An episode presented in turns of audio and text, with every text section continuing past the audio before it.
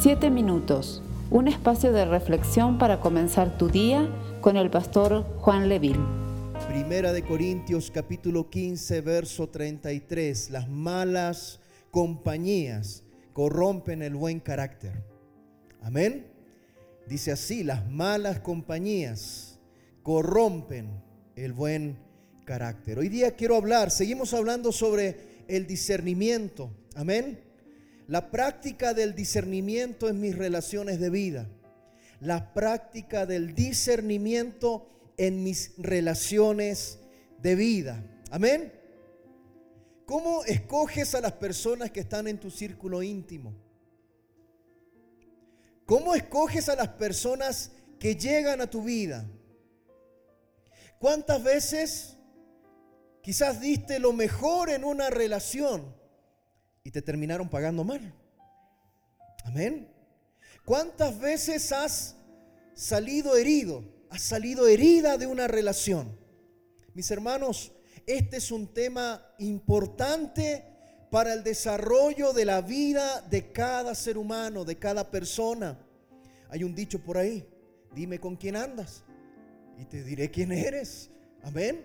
Es muy necesario saber discernir el carácter de las personas que llegan a nuestra vida. Aunque usted quizá no lo crea, esto tiene que ver con el discernimiento espiritual. ¿Por qué? Porque permitimos que personas lleguen a nuestra vida. Amistades, socios de negocios, incluso en la vida amorosa. Permitimos que personas lleguen a nuestra vida. Somos nosotros los que permitimos que ciertas personas lleguen a nuestra vida. La semana anterior estuvimos hablando sobre eh, aprender a, a discernir la voz de Dios dentro de nosotros. ¿Se recuerda? Amén. Hoy día vamos a hablar también sobre ese mismo discernimiento, pero aplicado a aprender a discernir, a identificar el carácter de las personas que tienen interacción con nuestras vidas. Por algo el libro de Hebreos capítulo 2, verso 1 dice que debemos prestar mucha atención a las verdades que hemos oído, no sea que nos desvidemos de ellas. Y mire, déjeme decirle algo importante en esta mañana.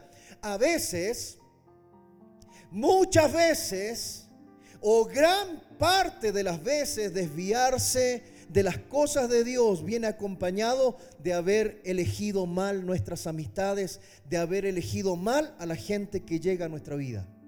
Amén. En primer lugar, déjeme decirle que el discernimiento del carácter es una herramienta que Dios nos entrega.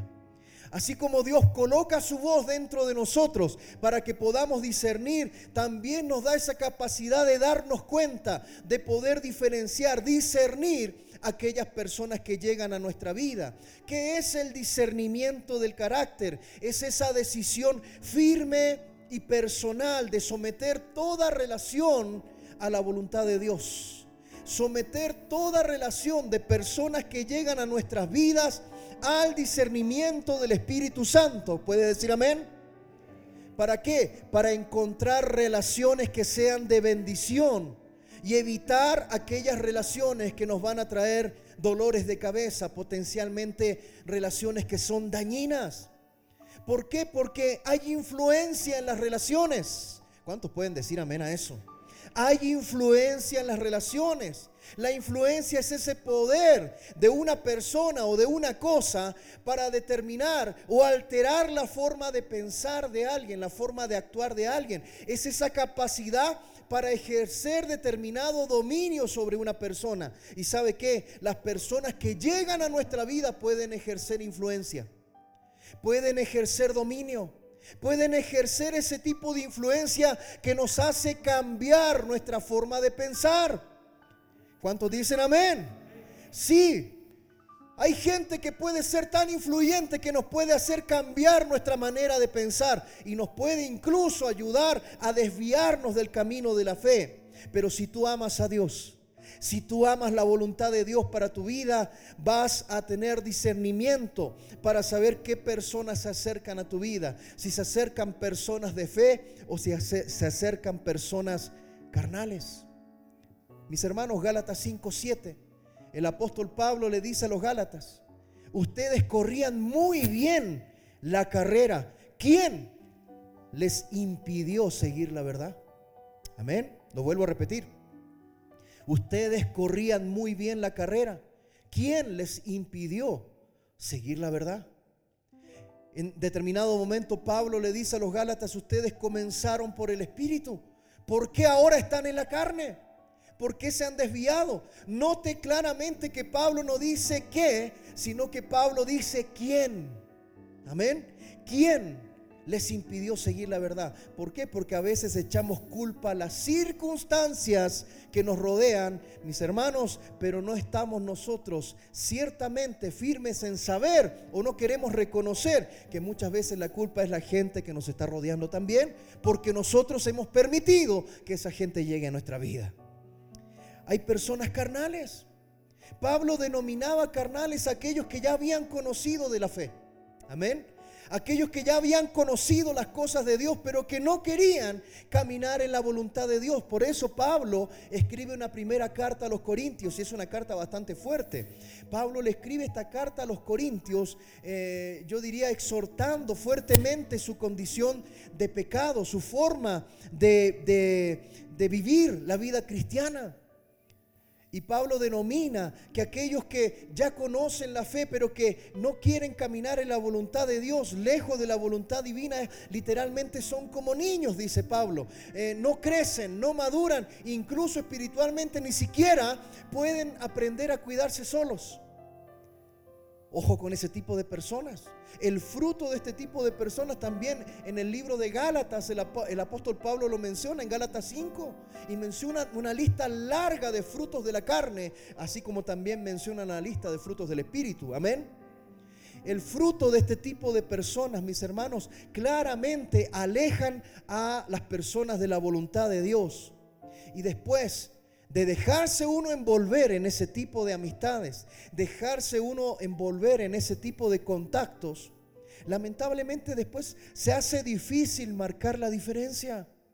A veces uno quiere enmendarse y marcar la diferencia, pero ¿sabe lo que perdiste? Perdiste autoridad espiritual para poder hacerlo. Y eso es porque uno se dejó llevar una señal clara, y esto es algo que yo quiero decirle con mucho amor en el Señor, pero una señal de advertencia para nuestras vidas cuando quizás estamos rodeándonos de gente equivocada, es que nos aislamos de los demás cristianos, nos aislamos de la comunión de la iglesia, nos aislamos de estar junto con aquellos que nos hacen crecer en la fe. Ah, pero tenemos ánimo y tenemos ganas y tenemos fuerza para reunirnos con aquellos que incluso su vida es dudosa en cuanto a la santidad que hay que tener al Señor. Hay que tener cuidado con eso, no desviarse. ¿Podemos ser luz? Claro que sí. Pero cuando tú ves que comienzas a tener más afinidad con las cosas del mundo que con las cosas de Dios, entonces deberíamos, debería llamarnos la atención. Esperamos ser de bendición para tu vida. Comparte este mensaje con familiares y amigos. Que Dios te bendiga.